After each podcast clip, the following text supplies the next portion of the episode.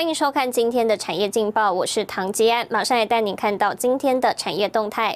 新南向推动工作委员会今天成立，首推越南与菲律宾。台积电竹科厂火警配电盘故障冒烟一人伤。过年因素干扰，二月制造业景气灯号降至绿灯。洪波指出，台湾电池厂辉能科技考虑今年以 SPAC 特殊目的收购公司的方式在美上市。台关心台股，美股周二回跌拖累台股今天表现，电子全指股一片暗淡，台积电、红海同步回落。日月光投控、股王大力光也走皮，台塑四宝中仅南亚一枝独秀，金融全指股也无力撑盘。在台积电、红海跌幅扩大下，指数盘中一度重挫超过一百二十点。分析指出，在美债值利率利空因素未完全消除前，指数上方仍有一定压力，但拉回空间不会太大，可逢低拉回布局，提供给您参考。接下来，请看今天的财经一百秒。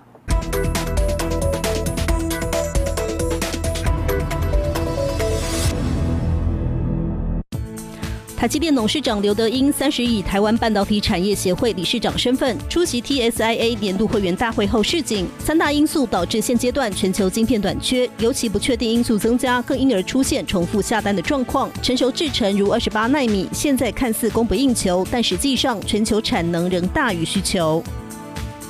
车用晶片大厂瑞萨电子预期，直到七月中之前都难以完全恢复至火灾发生前的产能。日本丰田、日产等车厂都已经开始为长期将出现供应中断、可能被迫减产的局面做准备。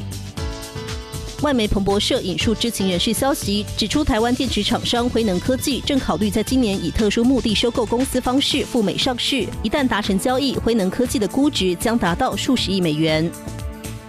美国避险基金 a c c o Capital 爆仓再传受害者。外媒引述消息指出，日本最大银行三菱日联金融集团旗下欧洲子公司的三亿美元潜在损失与此有关。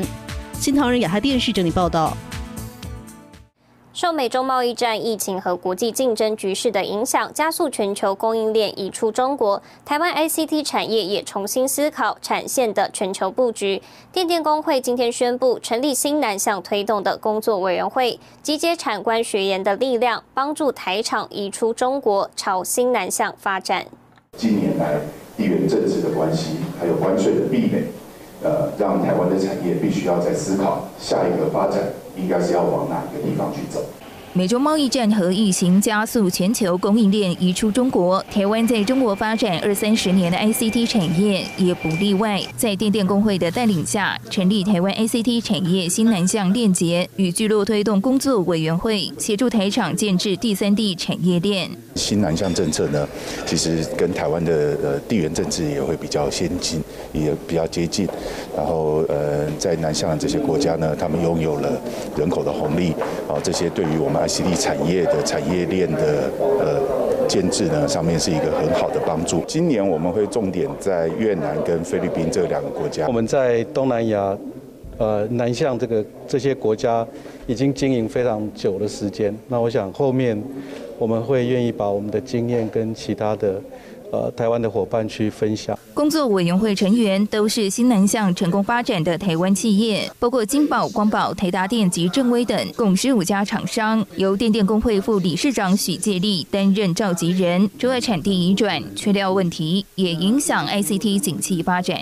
也许下半年我们会看到一些曙光，那甚至缺料的状况是不是能够解得开？这个我不敢预言了哈，但是。我想今年所有的这个 I C I C T 的产业里面，我们所有的这些伙伴应该都会尽心尽力去做了。不只是 I C T 产业了，现在也干扰到了汽车产业啊，所以整个产业链的越来越复杂，那也希也会造成这个呃互相之间的这个需求上面的一些不平衡。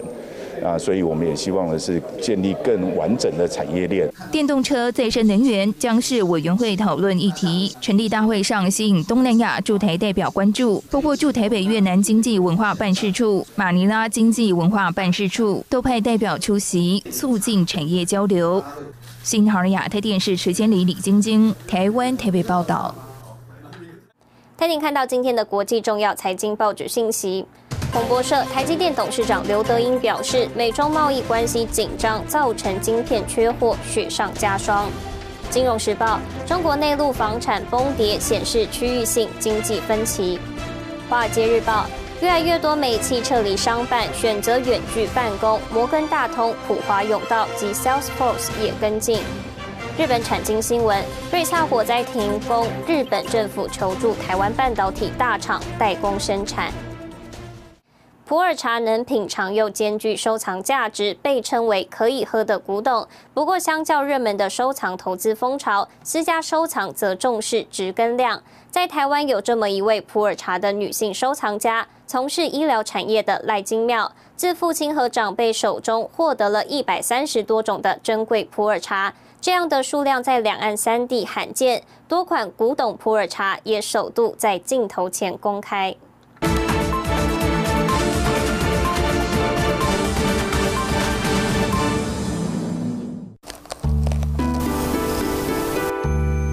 在享用这个普洱茶的过程，他常常都会想到我父亲跟我说：“让做人要有温暖，吼，然后就是要有温度。”品茗好茶，从中体悟做人道理，这是生技公司执行长赖金妙对父亲的印象。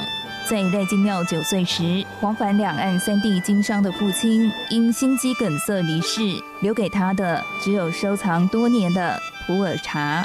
九七年回归的时候，一个机缘，所以等于是我伯父他们就是把那个时候要回归的时候钱，把那时候的老古董茶，那时候都运回来台湾，发现到说哇，原来我父亲留给我的是一个这么棒、这么棒的一个礼物。透过父亲友人的介绍，赖金妙认识收藏普洱茶多年的长辈，了解普洱茶的珍贵，并研习茶道，扩充专业知识。在你的口腔停留久一点，然后你再把它吞下去，然后你会发现说，在你的口腔当中，它慢慢的有一种滋润的果胶的感觉。那普洱茶里面它最珍贵的就是这个果胶。普洱茶独特口感，还体现在它的年份。以二十五年的冰岛古树茶来说，茶汤为金黄色，有淡淡清香；四十五年的老古董茶，因发酵时间长，茶汤为枣红色，茶香浓郁。与茶王福源昌号同等级的六十五年老古董茶，茶汤则为琥珀色，口感更为深沉浑圆。那茶的种类将近有一百三十多种，两岸三地收藏家这一个名号。的收藏的私家珍藏的茶，就是真的是唯一的。金耀说，一九四九年起，普洱茶在中国除了四大国营茶厂之外，英国共对战导致停工停产，普洱茶遇到了真空中断，直到近三十年又渐渐崛起。香港成为百年来集散茶叶精华的枢纽，收藏投资风潮兴起，私家收藏则重视值跟量。在我们自家收藏的这整个的经历而言，其实我们就很单纯，哪个茶区，然后我们的量跟值怎么样去做一个很好的一个筛选。所以你茶质好的时候，我们不需要透过所谓的快速熟成，都是属于自然后发酵。产生出来的这样的一个有价值性的一个普洱茶。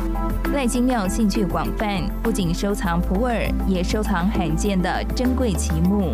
我的医疗产业的技术的来源也是天然的，那所以普洱茶这一块也是天然的，然后这个奇木也是原生天然的，所以希望我能够给我身边所有的人，就是一个真。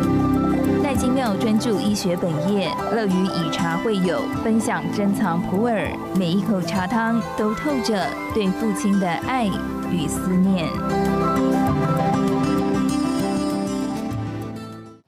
您看到明天四月一号星期四有哪些重要的财经活动：东京院发布三月制造业采购经理人指数，劳动部发布最新无薪假统计，台博泡泡手团出发，长荣举办法说会。谢谢您收看今天的产业劲报，我是唐吉安，我们明天再见。